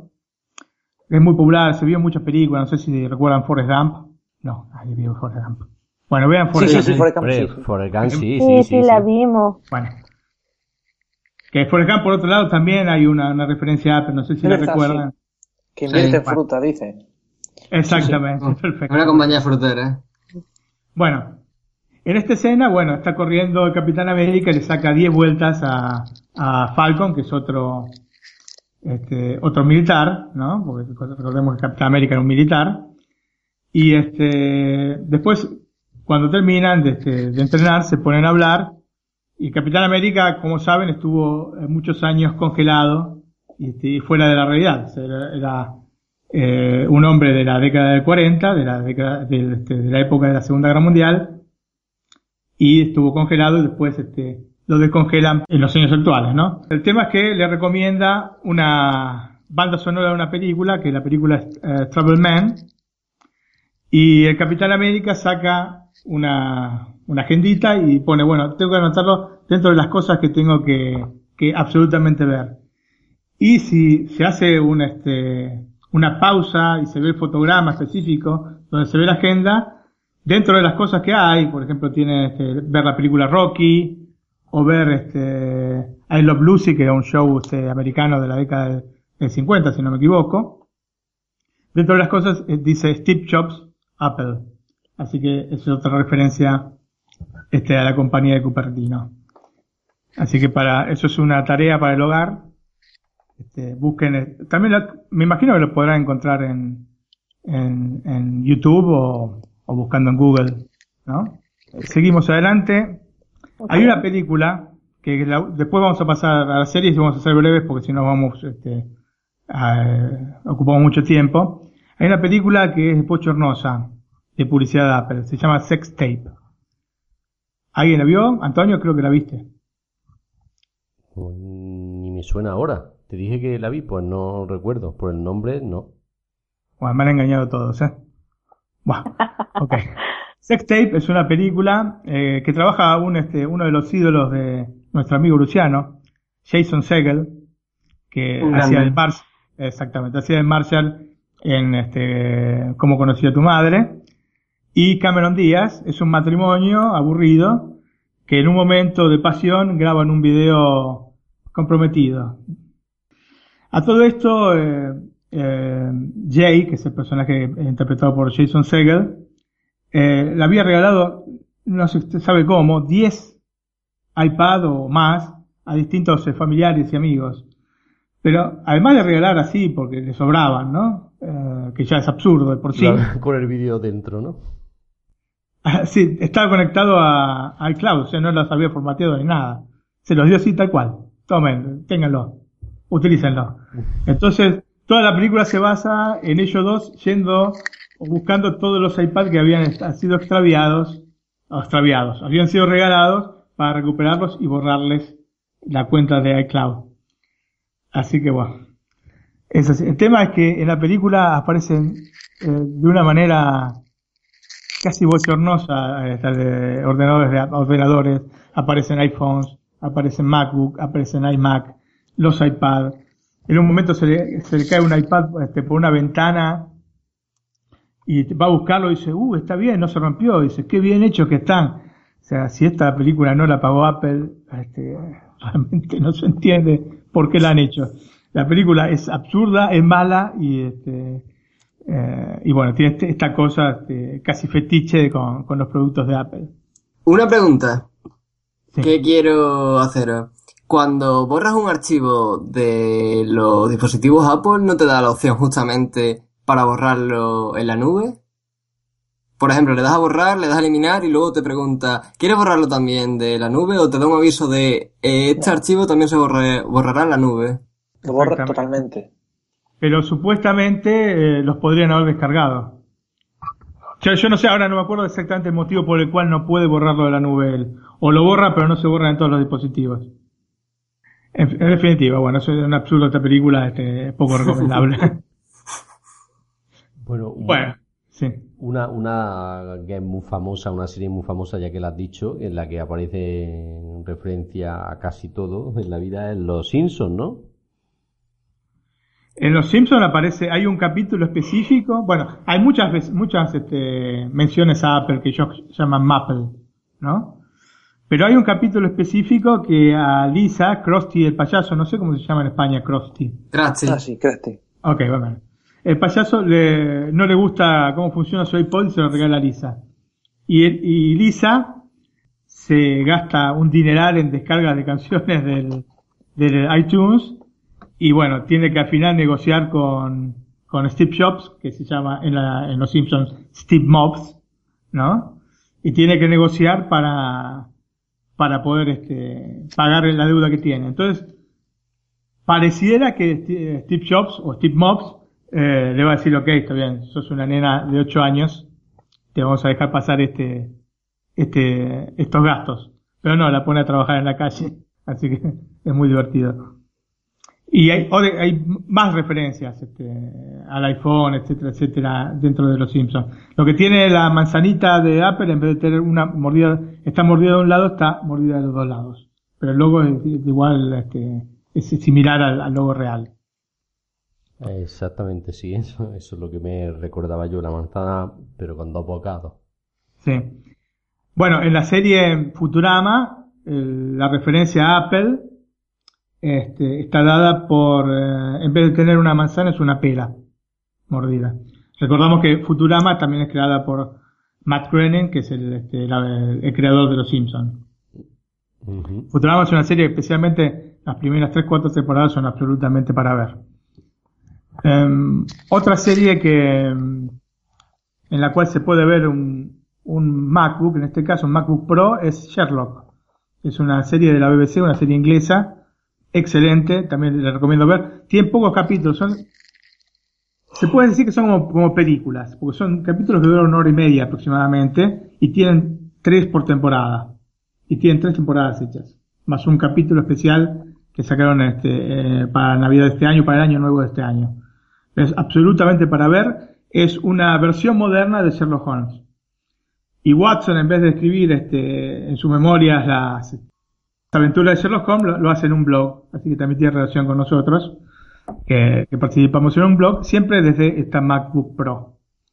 Este, pienso que ustedes no, no la vieron la serie, pero véanla, está seguramente en Netflix, creo que está en todos los países. Sí, este. sí, en España está, yo la tengo apuntada para verla. Lo que pasa es que ahora estoy con otra que me recomendaste, que es la de House of Cards, que también hace referencia a pues. Bueno, House of Cards tiene un montonazo de, de referencias a Apple, desde iMacs, eh, MacBook, iPhone, iPad, se ve de todo de, dentro de la serie. Así que es otra de las... Que incluso, digamos que tiene... Sí. Que te iba a decir que incluso algunos iPhones los ponen a prueba metiéndolos en vasos de agua. exactamente, exactamente. La, la, serie es imperdible, es excelente. Es este, cuenta la historia de Frank Underwood, que es un eh, político que está tratando de escalar para llegar a ser presidente de los Estados Unidos, pero con, con métodos nada claros, ¿no? O sea, Ni, le- ni en algunos casos legales, ¿no? y en algunos casos legales. Que tenga que ver con la, con la realidad, no sé. Eso es. Ca- Cada uno sabrá. ¿Alguno la, la habéis visto o la estáis viendo, la serie? Este, Yo no, pero sí, por lo que habéis comentado tiene buena pinta. Ajá. Sí, es buena. Yo estoy en la primera temporada. Yo también, Ana. Bueno, sea, la serie es absolutamente recomendable. Eh, yo ya vi la- las, todas las temporadas que han sacado y, y no ha perdido nivel en ningún momento, así que es absolutamente recomendable. Para los fanáticos de Apple tiene este ingrediente extra que es poder ver las, este, las MacBook, las, los iPhone, los iPad, etcétera, etcétera. Porque iPad, de hecho, no, no es tan común verlos en, en series. El iPhone sí, pero el iPad no, no tanto. Otra serie que es muy popular, por lo menos para la gente, para los geeks, los frikis, los nerds, es The Big Bang Theory o Big Bang creo que se llama en España, ¿puede ser? Sí, sí, vive en Theory, sí. Mm. Bueno, cuenta la historia de unos este unos nerds, son unos este, investigadores, va hay de todo, ¿no es cierto? Eh, investigadores, este, ingenieros, eh, etcétera, etcétera. Uno se llama Sheldon, Leonard, Rush, Penny, Wolowitz, Bernadette y Amy. Son este, siete personajes. Y bueno, es la interacción entre ellos y hay mucho, hay mucho de, de cómic, hay mucho de, de- de ordenadores. La única cosa es que se ve que no llegó de algún acuerdo con, con Apple y generalmente cuando aparecen las MacBook, que aparecen, especialmente creo que Rush tiene una, aparece cubierto el logo para que no se vea. O este, en la casa de Sheldon y Leonard también hay una, iMac, pero siempre aparece medio enfocada de lejos y con el- la manzana cubierta por algún este adhesivo, como si alguien cubriera el adhesivo, de- como si a usted se les ocurre cubrir el, el logo de Apple con, con un adhesivo cualquiera. O sea, no, no, no tiene mucho sentido, pero bueno. Hay un capítulo también dedicado al iPhone y a, y a Siri. Eh, Para que haya visto la serie se lo recordará y para que no lo haya visto sabe que hay un capítulo en que Rush se enamora, entre comillas, de, de Siri. Sí, yo lo recuerdo. Bueno, yo no he visto la serie, pero la tengo también apuntada. O sea que ahora que ha llegado Netflix aquí a España hay que aprovechar. La serie es muy buena. Los primeros las primeras temporadas son son mucho mejores que las últimas, que está aflojando, se ve que ya está en el tramo final. La serie es- ya sabemos que tiene una, una vida útil de unos 9, 10 años. Útil, entre comillas, útil, ¿no? Eh, Generalmente es lo que duran y muchas veces las estiran más de lo que tienen que ser. Eh, una serie que no han hecho esto es Seinfeld, que yo sé que no la vio ninguno de ustedes. Una serie de la década del- empezó en el 89 y terminó en el 98. Y en esta serie también aparece una, una Mac original. Después otra serie, pero en la que se ven este iMac, es una serie que nos va a comentar mucho Luciano y que se llama ¿Cómo conocí a tu madre? Luciano. Muy buena serie, pues trata acerca de Ted Mosby, que es un arquitecto que acaba de terminar la carrera de Manhattan, y pues está buscando el amor verdadero, y tras muchos baches y altibajos, pues acaba, acaba encontrándolo, ya que la historia empieza contándole a los hijos cómo conoce a su madre.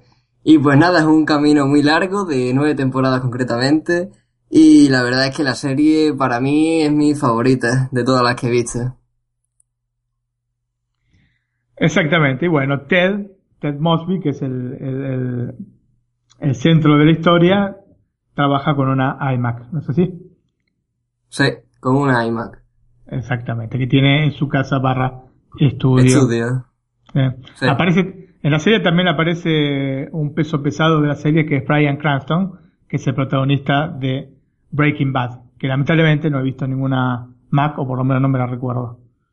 Me hubiera gustado, pero bueno, son cosas de la vida. Otra serie, y ya estamos terminando, yo creo que ya con esta terminamos, es eh, Silicon Valley. Es una serie que al que le guste la tecnología, que le guste todo este mundo este, informático, es absolutamente recomendable porque es de un humor exquisito y un poco matizado por el hecho de que tiene pocos capítulos este, por temporada, ¿no? Ahora están empezando la tercera temporada y son 8 o 10 capítulos máximo por temporada, es una, una serie de HBO, o sea que no se encuentra en Netflix, puede ser que en México se encuentre con el servicio eh, de pago de HBO, tiene un servicio de pago en H- HBO en México, ¿no? Bueno, en Estados Unidos lo tiene, pero me parece que en México también. Sí, es correcto, Martín. Bueno, es una, una serie, de hecho el afiche se, le ve- se los ve a ellos, que son este, los cinco protagonistas, en la típica postura de Steve Jobs que vimos en el libro de Isaacson. Eh, no sé si recuerdan la tapa del libro, creo que es muy, muy popular, que tiene así el, Sí, sí. el dedo, Sí. el dedo pulgar en el labio, bueno, eh, o cerca del labio. Está muy, este, muy inspirada en eso. Y la, la serie tiene además, es interesante para los fans de Apple porque tiene muchos guiños a, a la empresa. Y bueno, de hecho, él, el protagonista, que se llama Richard Hendricks, tiene, este, una- trabaja con una MacBook, una MacBook Air. Así que eh, es muy, muy, muy divertida y muy interesante y la recomiendo absolutamente esta película, esta serie. Después, y ya para terminar, no hicimos mención a tres películas que obviamente tenían que tener algún este, Macintosh. Una es Steve Jobs de 2015, del año pasado, que creo que hemos visto todos. Sí, en mi caso sí. En el mío también. Ana, sé- Ana sé que la vio. La nueva no, la de... Exacto. Esta que fue como un teatro, no, no la he visto. Exactamente, con su- esos sus tres actos y bueno, un poco la tres hechos importantísimos en la vida de, de- de Steve. Después la, la otra es este, la anterior, de 2013, que se pusieron a filmar inmediatamente después de la muerte de Jobs, que es Jobs. Directamente se iba a llamar Jobs, pero con, con la, con la J en minúsculo, no sé, era un- la, la- la basura. La película está bien, él se parece mucho a Ashton Kutcher, se parece mucho a, a Steve Jobs, pero no pasa de ahí. Prácticamente igual. Sí. Se ve muy, muy, muy, muy parecido, pero eh, es lo único que tiene de, de buena la película. El- lo que se echa en, en falta la película de Michael Fassbender. Exactamente. Por lo, Si, por, lo- por lo si la demás lo combinación supera. hubiera sido genial. Exactamente, por lo demás lo supera en todo, pero lo que es el parecido con Steve Jobs eh, es el único que le gana la primera versión. Desde Exactamente. Mi, desde mi modesto punto de vista, claro. Sí, sí, sí, absolutamente. Y después, quizás esta no la hayan visto, pero si no la vieron, les recomiendo verla, que se llama Los Piratas de Silicon Valley. Yo sí la he visto. Eh, es muy buena la película de 1999 y cuenta, hace un paralelismo entre la historia de Steve Jobs y la de Bill Gates, ¿no? La de Apple y la de Microsoft. De hecho Y aparecen muy- los dos, ¿no? En- en- Sí. Exactamente. Eso es, sí. Yo vi la mitad, tengo, la tengo pendiente Yo- de yo terminar. creo que incluso hablaban, de- negociaban de la aparición de que Word iba en, en creo recordar que la película ah, hablaban de la negociación de que apareciera Word en, en OS X, ¿no? Exactamente. Bueno, era en, en Mac OS porque todavía era, este, había vuelto yo, pero había recién vuelto a Apple y todavía no habían sacado el nuevo sistema operati- operativo OS X. Pero habían negociado para la inclusión del Explorer y la suite eh, Office, que en ese momento era Word, Excel y no sé si PowerPoint, pero no estoy seguro, ¿eh? Pero bueno, toda la suite para sus versiones para, para el sistema operativo de Mac. Pero bueno, hablan desde el inicio, ¿no? Desde cómo crearon la compañía, Steve eh, Wozniak, eh, etcétera, etcétera, etcétera. Y es muy lindo porque aparte marca el paralelismo entre uno y otro y este, cómo, cómo se fueron desarrollando cada uno. No hacen quedar para nada bien a, Bill Gates, pero bueno, ya sabíamos eso. Y, y para terminar voy a hacer una preguntilla a cada uno y es que escojamos de las que hemos nombrado hoy una película y una serie. Por ejemplo, yo voy a decir que em, para película voy a coger La Red, eh, me gustó mucho y en, en las series pues una que estoy ahora viendo, que la de House of Oscar. Martín. Bueno, yo personalmente de estas este, que mencioné, quizás por una este, sentimental, la que más me gusta probablemente sea Volver al Futuro. Volver al Futuro 2, ¿no? Que es la que, la que mencionamos. Aunque también me gusta mucho Jurassic Park y bueno, Capitán América. Bueno, me gustan mucho las películas en general. Y como serie, diría sí, House of Cards o Sherlock. Sherlock también es muy buena, pero House of Cards en tantos este, dispositivos Apple que en esta combinación quizás este sea mi preferida. Ana. Ay, Martín, pues siempre coincidimos en algo. La verdad es que Volver al Futuro es una de mis películas favoritas. También Crepúsculo, pero bueno, en primer lugar, Volver al Futuro. Crepúsculo por los vampiros. Ya sé que la serie, la trama no es muy buena, pero los vampiros me encantan. Y de series, la que estoy viendo es House of Cards y me gusta. Me gusta y como les comentaba, vamos en la primera temporada. Luciano. Yo me quedo con Iron Man y con Cómo conocer a su madre. Iron Man porque es el mejor superhéroe y Cómo conocer a su madre porque es una serie que he visto desde muy muy pequeño, desde creo que me enganché en 2010 y la verdad es que le he dado muchísimas pasadas y creo que es el, la, la serie que más he visto y de episodios repetidos y repetidos y repetidos y nunca me cansa.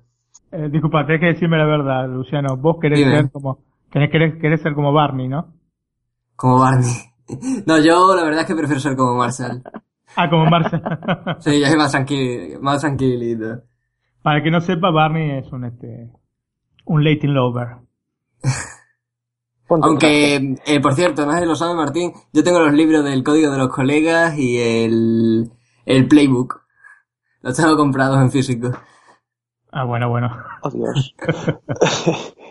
bueno, pues respecto a películas, yo opto también por la red social y por ese guiño de Forrest Gump a Apple, que me encantó. Y como serie, pues, Bang Theory y Cómo conocí a vuestra madre son muy buenas, pero voy a optar por Silicon Valley porque he empezado a vérmela hoy mismo y en cuanto termine con el podcast me pongo a verme un capítulo. Buenísima la serie. Perfecto, pues alguna cosilla más que queráis decir. No, nada, que invitamos a quienes eh, oigan el podcast, que si tienen alguna otra película que recuerdan o que sea especial para ellos, que nos la hagan saber, este, por lo menos así para compartirla, para compartirla entre gente que, que le gustan las películas y Apple. Perfecto, pues hasta aquí hemos llegado, la primera parte de la tertulia. Y ahora os vamos a dejar con José Copero que nos va a recomendar unas aplicaciones muy interesantes y luego Ana para terminar pues las novedades del Jailbreak. Yo soy Antonio Espósito, arroba Antonio XP en Twitter, eh, donde pone, pueden ponerse, utilizar para ponerse en contacto, preguntar dudas o simplemente para saludarme. Yo soy Martín, Mar- Martín Orozco, mi usuario en Twitter es florosco, arroba florosco1 y les recuerdo que desde la semana pasada, todas las semanas este, está disponible el podcast, ya no es más cada 15 días, sino que todas las semanas. Mi nombre es Ana, me pueden encontrar en Twitter como arroba analiliasa. Ha sido un placer nuevamente estar con ustedes. Por favor, no dejen de seguirnos en nuestros podcasts y también en el blog. Yo soy Luciano y podréis encontrarme en Twitter como arroba lucharamos13 y pues muchas gracias por sintonizarnos un día más y hasta el próximo. Y yo soy José Copero, arroba José Copero en Twitter y no, no voy a dejar de insistir en que visiten el blog iosmac.es con todas las novedades, todas las noticias, no solo de lo que es Apple y sus productos, sino también un poco de la competencia, de lo que está haciendo últimamente Microsoft y Samsung, que están también ahí fuertes, con tutoriales y con muchas cosas más. Nuestro blog iosmac.es, échenle un vistazo. Los mejores artículos de la red. Sí, sí. Bueno, y, y- y recordamos también que Luciano es la cara visible de, del canal de YouTube del blog, así que eh, a partir de ahora lo veréis eh, todas las semanas eh, con los nuevos vídeos que suba al canal. ¿O no, Luciano? Sí, hombre, no olvidéis suscribiros, que estoy intentando ser bastante constante en el canal. Y pues nada, el día que estéis escuchando este podcast probablemente suba un nuevo vídeo. Pues nada, lo dicho, ahora José Copero estamos atentos a las aplicaciones que nos traes que seguro que son muy interesantes. Y luego Ana, a ti, con las novedades del Jailbreak. Buenas noches y un placer estar con ustedes. Buenas noches. Igualmente, chao. Hasta luego. Chao. Bienvenidos a la sección de las aplicaciones. Soy José Copero, arroba José Copero en Twitter, ya lo sabéis. Y hoy os traigo nada más y nada menos que cinco aplicaciones. Unas para productividad y edición de fotos, ¿no? Y por supuesto un par de juegos que he estado probando y que la verdad tenía que recomendároslo porque me han encantado y ha sido bastante divertido, ¿no? Voy a empezar, bueno, para empezar voy a hablaros de un problema o una característica que siempre me ha encantado del Mac y que me gustaría que estuviera en iOS de forma nativa, totalmente nativa, que de momento no lo está. Y es la edición de imágenes en lo referido al formato y tamaño. Cuando me compré mi iMac, yo trabajaba mucho con imágenes, dibujos e ilustraciones y tenía que estar continuamente estableciendo un tamaño exacto, aclarando tonos de brillo, contraste, iluminación y modificando formatos. El sistema OS X o Mac OS, como le- ahora le están llamando, ¿no? Le quieren llamar Mac OS, lo ponía bastante fácil. Ya saben que en el propio visualizador de la imagen pueden redimensionar a píxeles, centímetros, como te dé la gana, puedes cambiar el brillo y todo eso. Y oye, pues es una característica que desde el primer momento me facilitó mucho el trabajo y me encantó, porque en, en Windows, por lo menos en Windows XP, que era el que yo, el que yo manejaba por aquellos tiempos, eh, el, visa- el visor no lo tenía. Tenía que estar utilizando aplicaciones raras que luego no funcionaban bien y me volvía loco, la verdad es que me volvía loco y me ponía bastante... Era, era un follón todo eso, ¿no? que seguramente era muy era más sencillo de lo que yo me lo montaba, ¿no? Pero como no sabía mucho por aquella época, no era tan era bastante joven y inexperto, no, no sabía muy bien cómo hacerlo y me volvía loco. Y en el Mac era súper sencillo, no tenía realmente nada. En el iPad, de hecho, me falta algo parecido. Se puede, se puede lo que es la iluminación, mejorar, eh, en cuanto a le das a mejorar y se mejora un poco la foto con luces, puedes recortarla, etcétera, pero no redimensionarla en tamaños concretos, en píxeles o centímetros. Y al tener que subir imágenes a mi documento o a mis páginas web o lo que fuera, que requerían el tamaño exacto, tenía que dejar el iPad a un lado y encender el Mac. Y ahí sí, ahí podía hacerlo perfectamente. Por suerte tenemos aplicaciones de terceros que nos facilitan estas funciones, hasta que Apple pues diga, venga, vale, por fin eh, en iOS 10 o lo que sea que venga después, vamos a meter estas características nativas en fotos. Fotos ha mejorado mucho, bla, bla, bla. Estaría bastante bien que lo hicieran y bueno, es por ello que la primera aplicación de hoy es una, es una especializada en redimensionar imágenes en este sentido. Esta concretamente se llama editor de imágenes y entre paréntesis cambio de tamaño, rotación, etc. No es un nombre muy característico, ni tampoco es la mejor aplicación en este sentido. El icono es bastante feo, pero me ha resultado muy útil y ya, ya que establezco el número de píxeles de ancho y automáticamente el de alto se sitúa para no deformar la imagen y bueno, es muy sencilla, es que abre la imagen y ya te dice como que está especializada en eso, en rotar, en recortar, en cambiar ese, esas dimensiones de píxeles, ¿no? Entonces me ha resultado muy útil, como os decía, y es gratuita. Entonces, simplemente con buscar en la App Store eh, cambiar tamaño, rotación, imágenes, o, o aparecerá esta u otra similar. Hay muchas que son en este sentido y bueno, si la hubiese encontrado hace mucho tiempo, a lo mejor me hubiese ahorrado más de un problema y más de un, venga, quita el iPad, vamos al Mac para poder hacerlo, porque es una característica que necesitaba, pero nunca había buscado una aplicación, ¿no? Pero claro, el tamaño ya saben que no, no lo es todo. A veces necesitamos modificar el formato. Y una aplicación gratuita para cambiar el formato en iPad o iPhone, de hecho creo que esta es, es exclusiva de iPhone, no estoy seguro, es Imagen Conversor, que permite pasar a JPG, PNG, TIFF, PSD, etc. Bastante útil también. Esta ya es un poco más complicada de utilizar, la interfaz eh, no es para nada intuitiva. Hay muchas que son iguales, o sea, Imagen, Conversor y aparecerán otras. Pero yo estoy usando esta y bueno, me ha resultado útil para cambiar el formato, pero no es muy intuitiva. La tercera aplicación de hoy no es realmente una aplicación como tal, es el servicio de Apple Music, querido por, muchos, cuestionado también por esos muchos. Claro, ya saben que cuando Apple hace algo, se le cuestiona, lo primero se le cuestiona, algo nuevo. Eh, y luego ya, si vemos que funciona bien, que realmente no... últimamente estamos muy criti- criticones y con razón, porque hay algunas cosas que de verdad ya han escuchado en el podcast como, como nos quejamos de algunas cosas, pero hay otras que las hace bastante bien.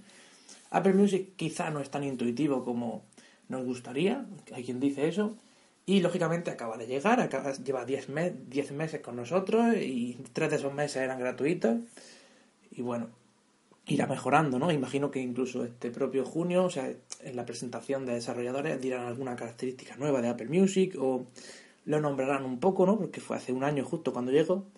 Imagino que algo dirán.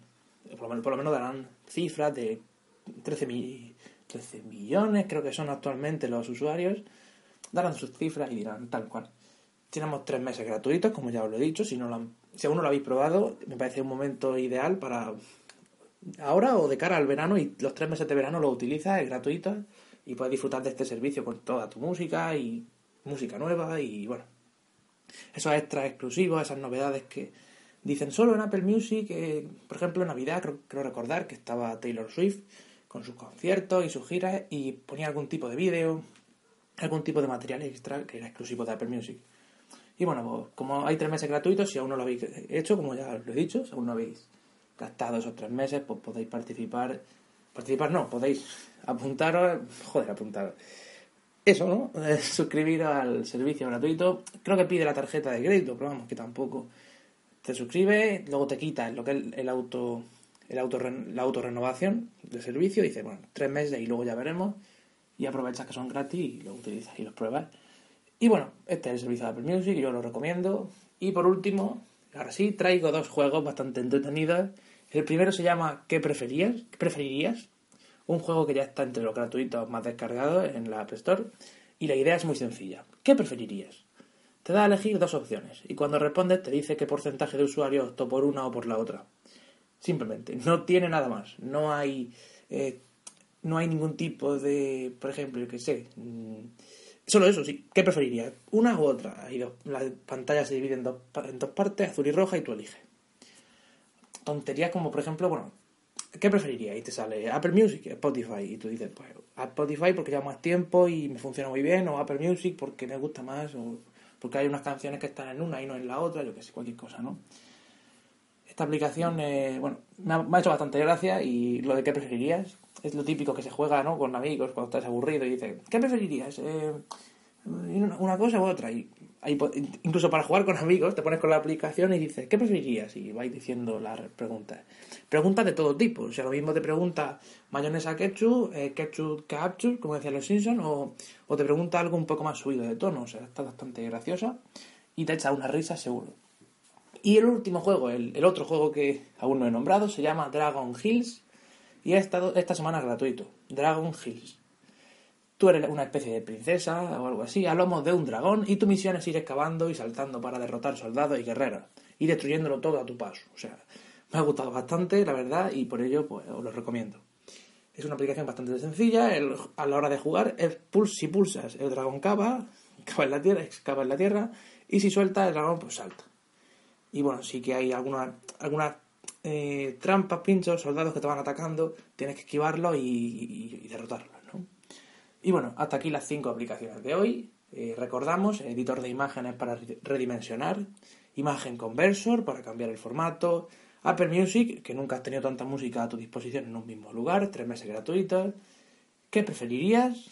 Que es la aplicación de las preguntitas. Y Dragon Hills, que es la del dragón y las colinas, ¿no? Dragon Hills, que va por ahí excavando y bueno, haciéndolo todo polvo. Yo soy José Copero, arroba José Copero en Twitter y me despido hasta la próxima. Muchas gracias a todos por escucharnos y nos escucharemos en la, próxima. Adiós. Hola chicos, buenas noches. Bienvenidos a nuestra sección semanal del Jailbreak. En esta ocasión les resumimos los tweets más importantes de la semana. Así de que comencemos. El primer tweet se llama fenómeno en español o fenómeno este tweak nos ayudará en la personalización de la multitarea. Incluso nos va a permitir colocar nuestras aplicaciones recientes en el lado izquierdo de la pantalla y del centro de control. Vamos a poder navegar en ellas deslizándonos hacia arriba o hacia abajo. Y en la pantalla de inicio, si la deslizamos hacia arriba, en la parte inferior nos va a mostrar la aplicación activa. Ahora, si deslizamos a la izquierda las aplicaciones recientemente utilizadas, vamos a poder cerrarlas o bien, con un solo clic, vamos a poder cerrar todas las aplicaciones de un solo golpe, lo cual realmente es muy funcional. La buena noticia es que este tweak también es compatible con dispositivos que tengan el 3D Touch. Una vez que instalamos el tweak, no es necesario realizar ningún resprint en el dispositivo y basta con habilitar en las opciones de configuración. El tweak no es gratuito, tiene un costo de 2.99 dólares. Eh, considero que es un poco alto el precio, sin embargo, pruébalo, te va a gustar. Lo puedes descargar de la repo de Big Boss. El siguiente tweak se llama IG Experiment y nos permite tener acceso a una serie de funciones ocultas experimentales que la aplicación de Instagram parece estar probando internamente y que saldrán a la luz próximamente. Después de instalar este tweak, será, será necesario realizar el resprinting a tu dispositivo. El tweak no agrega ninguna aplicación de configuración en los ajustes. Lo único que tendrás que hacer es ir a tu perfil o a cualquiera de tus amigos y en la parte superior izquierda vas a encontrar un botón con el icono de un vaso de precipitados, tal como el que usabas en los experimentos de química en la escuela. Al dar clic encontrarás una lista de características experimentales que bien valdría la pena que pudieras explorar una por una. Recuerda que cada que realices algún cambio, deberás cerrar la aplicación de Instagram para que surtan efecto los cambios. Este tweak es gratuito y también lo puedes encontrar en la repo de Big Boss. El siguiente tweak se llama Safe Cloud y este tweak te será de mucha utilidad si utilizas el servicio de música en streaming SoundCloud, ya que te permite descargar música de la aplicación de una manera fácilmente y todo esto directamente de la aplicación. Una vez que instales el tweak, deberás realizar respring a tu dispositivo. Es importante mencionar que el tweak no agrega ninguna aplicación de configuración en los ajustes. Así que una vez que lo instales, solamente tendrás que ir a la aplicación de SoundCloud y abrirla, y buscar cualquier canción que desees descargar, pulsando en la barra de opciones y dando clic a la opción de descargar el track. Este tweak es gratuito y lo encuentras en la repo de Big Boss. Ha llegado el turno de Tiny Player Lite, el cual es un nuevo tweak que proporciona en todo momento acceso a la música mediante el uso de un widget flotante que se muestra en la pantalla para controlar la reproducción de la música el cual nos muestra el nombre del artista, el nombre de la canción. También nos va a permitir pausar la canción, saltar entre canciones, ir hacia adelante, ir hacia atrás e incluso compartir la música en Facebook y Twitter. Una vez instalado el tweak, para activarlo tendrás que realizar la configuración con Activator, por lo que tendrás que ingresar al panel de preferencias del tweak en los ajustes. El tweak es gratuito y lo mejor es que es compatible con algunas aplicaciones de terceros, así de que descárgalo cuanto antes. No olvides visitar nuestro blog y en la sección del jailbreak encontrarás estos tweaks y otros tantos que serán de tu interés. Sígueme en Twitter en arroba analiliasa. Esperamos que te hayan sido de utilidad. Hasta la próxima semana. Here's to the crazy ones. equivocado y no volverá a ocurrir.